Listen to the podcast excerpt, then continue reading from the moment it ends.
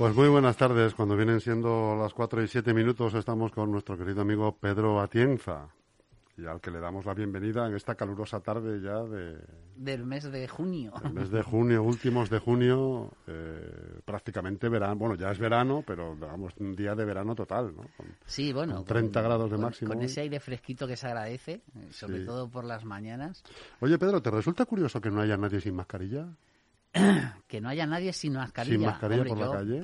Son pocos los que veo, Muy pero, pocos, pero es ¿eh? verdad que la norma eh, casi impide en grandes ciudades como Leganés o como Madrid quitarse la mascarilla, porque si se ha de respetar el metro y medio en, en- en algunos sitios de Leganés con aceras que no llegan al metro y medio, pues eh, te toca ponerte la mascarilla en ese tramo si te vas a cruzar con alguien. Constantemente, ¿no? Claro, y en el centro de Madrid, pues imagínate, yo creo que, hombre, depende de la hora, ¿no? Ahora en, en, en las horas centrales del día sí, Sí. será fácil quitarte la mascarilla porque no te cruzarás con nadie debido al calor, Sí.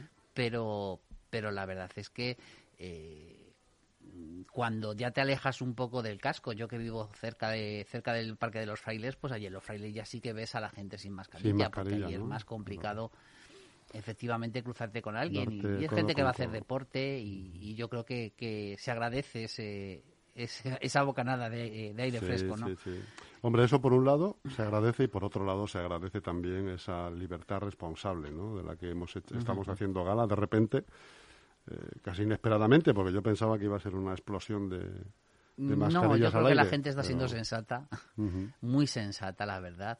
eh, y salvo, pues, eh, iba a decir hechos puntuales, pero, pero la verdad es que es tan gordo el hecho que no, no lo califica- calificaría yo de puntual.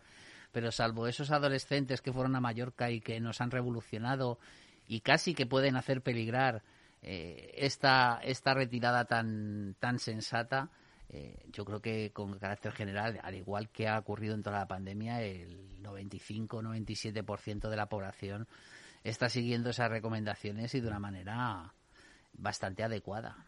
Yo les haría repetir EBAU otra vez. Bueno, Ah, espérate que no, cuanto- no en hayan sido los que, los que hayan suspendido la EVAP, ¿no? No lo sé, no lo sé, pero la verdad es que es que sorprende muchísimo eh, las imágenes que se han visto y, y sorprende mucho el, No, y las cifras, es que de repente la estamos poca hablando, sensación de riesgo que tienen los jóvenes, ¿no? estamos Cuando hablando otra precisamente vez ahora de, de miles de personas otra vez. cuando precisamente, fíjate, eh, aquí en Leganés, por ejemplo, el único tramo de edad eh, que ha subido la incidencia COVID ha sido precisamente en los menores de, de 19 años, ¿no? Es decir, que, que, mm, desde aquí, aunque sé que seguramente eh, nos escucharán poco, pero sí que nos escucharán sus padres, de verdad, insistid mucho a vuestros hijos que, que no tengan un riesgo extremo no significa que no tengan eh, eh, consecuencias, ¿no? Y que las consecuencias pueden ser precisamente ellos mismos o sus padres o sus abuelos. Hay que tener muchísimo cuidado y a pesar de estar vacunados, eh, que también eso hace que muchas veces que nos relajemos mucho en las visitas familiares, eh, hay que tener precaución porque porque no sabemos tampoco qué va a ocurrir con las con las eh, nuevas cepas que están saliendo, eh, que puede que algunas se, se nos salte la vacuna. Hay que seguir teniendo ese cuidado y esa, y esa precaución extrema. Muy bien, Pedro. De, de cuidado y precaución vamos a hablar esta tarde un poquito eh, en el ámbito de la política local. Porque ahora eh, me da la impresión de que todos los grupos, incluyendo el, el, el partido que gobierna en el ayuntamiento de nuestro municipio, el PSOE, pues eh, tientan el suelo que pisan antes de pisarlo, ¿no? Andan Sí. con mucha precaución. La Ahora, verdad es que no ha habido declaraciones rimbombantes ni salidas de tono. Todo el mundo habla sotoboche. ¿Qué pasa? Bueno, ha habido ya alguna salida, ¿Qué ¿no? pasa? Ha habido alguna salida ya. salida de pata de algunos ya eh, enarbol- enar- enarbolando la bandera de, de la moción de censura, ¿no? Por lo menos Mm. eh, vía Twitter. No sé si notas de prensa. Yo no, ya no, no leo notas de prensa, leo lo que publicáis, pero no la nota de prensa. Pero vía Twitter ya hay alguno que, Bueno, que pero no es enarbolar esa bandera de la moción de Pero censura. no es, no es una salida de pata de banco eso, ¿no? Es una opción, ¿no? Bueno, las mociones de censura hay que trabajarlas como se hizo en Murcia, es decir, en el despacho eh, y no anunciándolas, porque si la anuncias es porque no la tienes.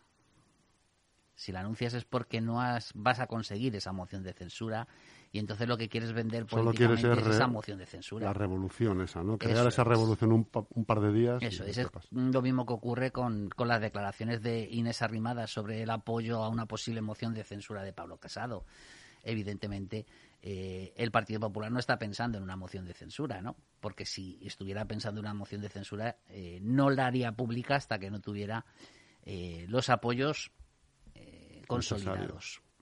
Pasa lo mismo en Leganés. En Leganés yo creo que, yo además ya lo anunciábamos la pasada semana diciendo que, que una cosa era la incidencia de la denuncia en, en, en, lo personal de ambas personas, me refiero, no, no en, el, en la esfera personal como, como ha dicho el, el alcalde de Leganés, porque yo no estoy de acuerdo que una denuncia por violencia sea de una esfera personal. Yo creo que es de una esfera colectiva. Eh, yo creo que todos estamos concienciados contra la violencia de género y, por lo tanto, eh, cualquier tipo de denuncia de este aspecto supera el ámbito personal, ¿no? Pero sí es verdad que, que, independientemente de eso hablábamos de las posibles consecuencias políticas de esa denuncia y de que había que saber gestionarlas bien.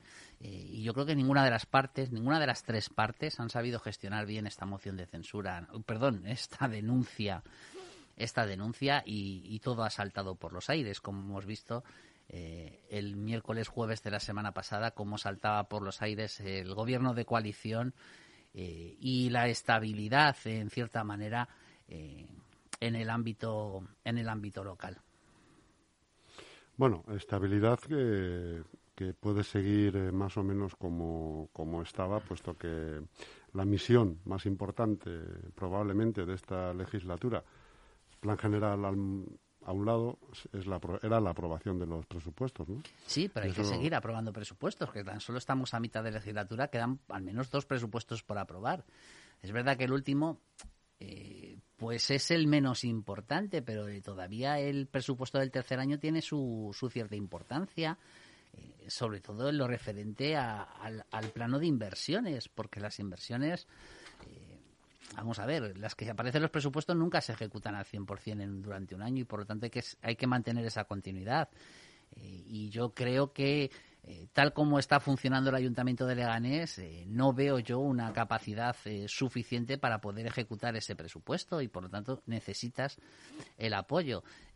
ya el alcalde ha anunciado que los que van a solucionar todos los males de Leganés son los próximos presupuestos, pues para trabajarte los próximos presupuestos eh, ya, ya hay que empezarlo, ¿no? Es decir, eh, si lo que si queremos que a 1 de enero eh, estén en funcionamiento y lo va a tener muy complicado porque el panorama que queda ahora es de no de siete grupos políticos sino de ocho grupos políticos con la con el anuncio de Eva eh, Martínez Borrega de que Más Madrid rompe la coalición con, con Leganemos. Eh, y según el reglamento orgánico municipal, además eh, de un artículo que, yo tuve el, el honor de, estar en esa comisión negociadora, un artículo que introdujo en su momento Izquierda Unida Comunidad de Madrid, puesto que era la única coalición que estaba presente en ese momento en el salón de plenos eh, de que en caso de ruptura de, un, de una coalición electoral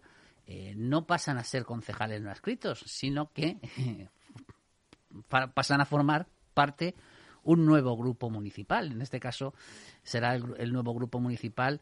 Eh, bueno, cambiará uno el nombre, será simplemente Le Ganemos y el otro nuevo grupo municipal que será Más Madrid. Estamos hablando ya de negociar con ocho maneras de pensar distintas, ¿no? Y eso yo creo que complica muchísimo, aunque es verdad que eh, sí mantiene el acuerdo de ciudadanos eh, y el apoyo de ciudadanos, que eso también hay que verlo, tan solo necesitaría un voto para garantizar los 14. Que bien podría ser el de Leganemos. O el de Más Madrid. Ya veremos por dónde tira, por dónde tira eh, el alcalde, ¿no? Con lo cual, por eso te digo que la estabilidad, bueno, más o menos... Es fácil. Es más fácil que cuando yo estaba... sencilla por ahí. Es más fácil que por cuando ese camino relativamente sencilla. Pero que también pienso, me da la impresión personal a mí, yo digo un poco como tú, Pedro, es opinión mía personal, que a este, a este mm, gobierno no se le mueve un pelo por estar como está, ¿eh? con 10 concejales. Hombre, no es lo mismo. A ver, el, alcalde ha estado con 6. Por eso te digo. y llevando, llevando las riendas de la ciudad con 6, con 10. Eh, son más manos para trabajar y, todo parece más sencillo, ¿no? Pero, pero hay que verlo, ¿no? Yo creo que el alcalde al menos tiene la tranquilidad de que la moción de censura mm, políticamente parece inviable. Matemáticamente, por supuesto, salen cuentas, pero políticamente parece inviable porque no parece que eh, Unidas Podemos, eh, Izquierda Unida, eh, quiera formar parte de cualquier engendro donde esté presente Vox y el Partido Popular, ¿no? Vox tampoco es necesario para que salieran esas cuentas, pero uno de los dos, el, el Partido Popular o eh, Unidas Podemos sí son necesarios para que esas cuentas puedan realizarse. Por lo tanto, en ese sentido sí que el alcalde eh, tiene toda la tranquilidad de terminar el mandato como, como, primer mandatario de esta ciudad. ¿Crees que eventualmente pudiera haber un escenario en el que hubiera en el que saltara la sorpresa y Unidas Podemos eh, diera el, el salto, nunca mejor dicho? Yo creo junto con Ciudadanos. Yo creo que no, porque además eh, ¿Pero qué, es la política vamos si no? A ver. Pedro, ¿qué es la política si no? Vamos a ver. Yo no quiero dar Si no soy capaz de sentarme con Yo no quiero dar contrario y hablar... A lo, que, a lo que dicen los mentideros de la ciudad, porque al final son esos, son mentideros. No, no tenemos que darle credibilidad. Pero con la opción de que el primer candidato o el candidato de la moción de censura sea Carlos Delgado o Miguel Ángel Recuenco, yo creo que eh, Unidas Podemos no va a estar pero nunca se sabe. Yo recuerdo, y, y sí hablo de lo que yo he vivido, de que cuando se despidieron a los trabajadores se hablaba mucho de moción de censura y nos sentamos para hablar de una moción de censura. Y una de las opciones que se ¿De qué trabajadores hablas? Los trabajadores municipales, los 32 trabajadores municipales que fueron despedidos en la época de Jesús Gómez. Y una de las posibilidades, que es verdad que se descartó muy pronto, eh, eh, era hacer un gobierno donde no estuvieran los portavoces de los grupos políticos, sino que fuera un gobierno de transición, digamos un, gobierno... una gestora. Sí, una especie de gestora, mm, pero dirigida por los partidos políticos de la oposición, que en esos momentos éramos eh, el Partido Socialista, Unión por Leganés, Izquierda Unida, Comunidad de Madrid, ¿no? Pero se descartó rápidamente. Yo no sé si los mentideros tienen o no tienen razón, pero parece que alguno ya está manejando esas posibilidades, ¿no? De, no nombrar al, partido político o al segundo partido político de la oposición, sino buscar en el tercero o en el cuarto. No sé si a Unidas Podemos le ofrecieran la alcaldía, se pensaría mucho lo de qué apoyos tiene detrás, ¿no? No lo sé. La verdad es que eh, no vamos a hacer política ficción, vamos a hablar de realidades y la realidad es que políticamente una moción de censura es inviable a fecha de hoy en, en el municipio de Leganés. Bueno, entonces, ¿cuál crees que, es la hoja de ruta a seguir? No habiendo moción de censura. La hoja de ruta ¿Qué iniciativas se pueden tomar la oposición en este caso? Primero ver cómo queda el asunto de Más Madrid le ganemos, porque todavía eh, yo creo que veremos algún capítulo más, ¿no? Eh, eh, vamos a ver si se entrega o no se entrega el acta. Parece que, que Fran Muñoz no, no tiene ninguna intención de entregar el acta, pero vamos a ver, vamos a, a ver exactamente cómo queda ese asunto. Eh, pero de quedar como, como está ahora, es decir, con los ocho grupos políticos, yo creo que lo que vamos a ver es eh, una legislatura muy parecida a la, a la última que yo viví como concejal. Es decir, un gobierno en minoría con apoyos puntuales. Eh, no necesitas ni siquiera las mayorías absolutas, sino necesitas abstenciones. eso sí, yo creo que lo que vamos a ver ahora es una máxima preocupación eh, por el actual equipo de gobierno del Partido Socialista de cuidar muy mucho y considerar socios prioritarios a los tres concejales de Ciudadanos. Ahí, ahí yo creo que va a estar la clave absolutamente de, de si sale o no salen aprobadas eh, las próximas ordenanzas y los próximos presupuestos. ¿Te refieres a un apoyo parecido al que tuvo el PSOE la legislatura pasada con el PP? con, con el PP no. Que apoyaba. el PP de manera puntual apoyaba, apoyaba la, gestión, pero las grandes decisiones se tomaron eh, con, con acuerdos puntuales, bien de voto a favor o bien de abstención de Ciudadanos y de Más Madrid le ganemos. Bueno, perdón, de le ganemos en aquel momento. Más Madrid no existía. Bueno, este es tu análisis, eh, por así decirlo, profesional, ¿no? Si no me equivoco. Un poco lo que te dicta a ti el sentido, sentido común, en base a tu experiencia y, a la información que tienes ahora mismo en la mano, que como tú dices, todavía queda por saber muchas cosas, entre otras, saber qué dice la justicia. Eh, pero Pedro Atienza, ciudadano de Leganés, eh, persona informada, ilustrada, ¿qué es lo que piensa? Sobre este asunto. No me des una opinión profesional en base a los estatutos de patatín y patatán, sino Pedro Atienza. Pedro Atienza Rama es el No, ese es mi padre. Tu padre, Y el mío es Martín. El tuyo es Martín. Pedro Atienza Martín, ¿qué piensa como ciudadano que anda por las calles con mascarilla a 30 grados a la sombra? Bueno, a ver, eh, y voy a decir una frase muy, muy de Leganes, que la han liado parda porque parecía una legislatura bastante tranquila, ¿no? y yo creo que, que, este asunto eh, de, la, de la violencia psicológica, eh, además la denuncia eh, tanto en el ámbito personal como en el ámbito laboral, o al menos eso decía la primera nota de prensa, pues ha saltado por los aires la posibilidad de, de tener una legislatura donde eh, se encuentre cierta estabilidad eh, y empezar a poner las chinas que, ya llevamos tiempo intentando ponerlas, porque la verdad es que el ayuntamiento está en una situación bastante preocupante. Eh, y eso yo creo que lo que puede causar es retrasos en, decisiones importantes, además de, decisiones que se deberían de tomar hoy para ver sus frutos en el próximo mandato, que eso es lo que no quiere ningún, ningún político, ¿no? Eh, mi, opinión personal es que eh, aún así hay que, hay que hacerlo. Es decir, no tenemos que eh, tirar esta legislatura por la borda ni considerar esta legislatura agotada, sino que hay que intentarlo. Hay que trabajar más y sobre todo hay que tomar una decisión que políticamente no es del todo acertada, porque no, no te puede suponer un rendimiento electoral en las próximas elecciones, pero sí que es muy necesaria para que la ciudad empiece otra vez a funcionar como funcionaba en el mandato 2007-2011. Fíjate que esta mañana cuando he ido a desayunar me he encontrado con un policía, no, no voy a decir quién es, y solamente que su placa empieza con 28074. Eh, así empieza la de todos los policías, no estoy desvelando absolutamente nada, ¿no?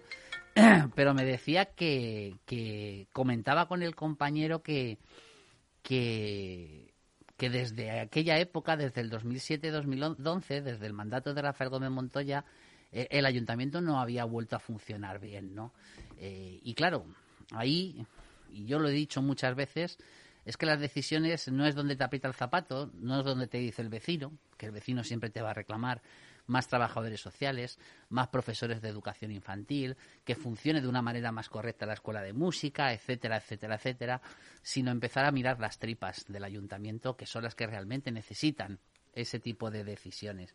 Eh, y yo ahora que estoy en minoría, que por lo tanto eh, es muy difícil que me aprueben cosas, claro, pero que es muy difícil que me aprueben cosas visibles para intentar evitar que, mi rédito electoral eh, me haga mm, incrementar las próximas la votación en las próximas elecciones, pues pues dedícate a trabajarlo eh, hacia adentro que es mucho más posible encontrar los consensos. Eh, dedícate a trabajar que funcione bien informática, que funcione bien recursos humanos, que funcione bien eh, el régimen interior, es decir, todo lo que no se ve, todo lo que el ciudadano no ve, pero qué es lo que está haciendo que lo demás se empiece a colapsar y empieza a dejar de funcionar. Es decir, que existan dificultades a la hora de gestionar cualquier presupuesto tiene mucho que ver con la edad media de la plantilla y la cantidad de jubilaciones que está habiendo. Es decir, el ejemplo lo hemos puesto muchas veces el de policías locales, que se han ido en estos años más de 60 policías locales. Es decir, que estamos en la calle con 60 policías locales menos. Evidentemente, el trabajo que se hacía antes, en el 2007-2011, es imposible de desarrollar a fecha de hoy. Eh, por mucho esfuerzo que queramos, si no contratamos a policías, eh, pues no se va a ver. Pero para poder contratar a esos policías tiene que funcionar como una máquina eh, engranada de, reloj. claro, los recursos humanos principalmente. y, y, luego eh, y la informática, que es fundamental, que ahora prácticamente la vía de comunicación eh, con las empresas, pero cada vez más con los ciudadanos, es precisamente la informática. es más, desde la Ley 13 de, procedimiento administrativo estamos casi obligados a, comunicarnos con la administración pública a través de los ordenadores y por lo tanto esa maquinaria debe de funcionar como un reloj porque además eh, si recuerdas el, al finales de, del anterior mandato eh, el, que se caiga un sistema puede suponer paralizar el ayuntamiento durante en ese caso casi fueron tres semanas no eh, es decir, que tiene que funcionar como un reloj. Pero para poder contratar también tiene que funcionar como un reloj contratación, que esa no va del todo mal en esta, en esta legislatura. Eh, allí han incrementado el personal, poco, pero lo han incrementado y se nota ese incremento de personal, algo que yo no conseguí en el anterior mandato, por más que, que desgañitaba pidiéndolo, ¿no? Es decir, que eso que el ciudadano no ve es lo que está haciendo que las cosas funcionen mal. Es así. Es así de sencillo. Y yo aprovecharía este impasse en el político en el que me han metido eh, sin querer para intentar arreglar la casa por dentro, ya que eh, va a ser muy complicado y muy difícil elaborar proyectos hacia afuera o conseguir apoyos para, para elaborar proyectos hacia afuera. Además, por mucho que los pinte, luego hay que ejecutarlos y para ejecutarlos tiene que funcionar la casa como un reloj.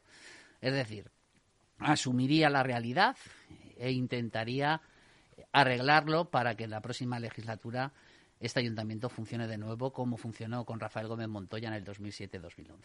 Bueno, pues ahí queda, ahí queda la idea.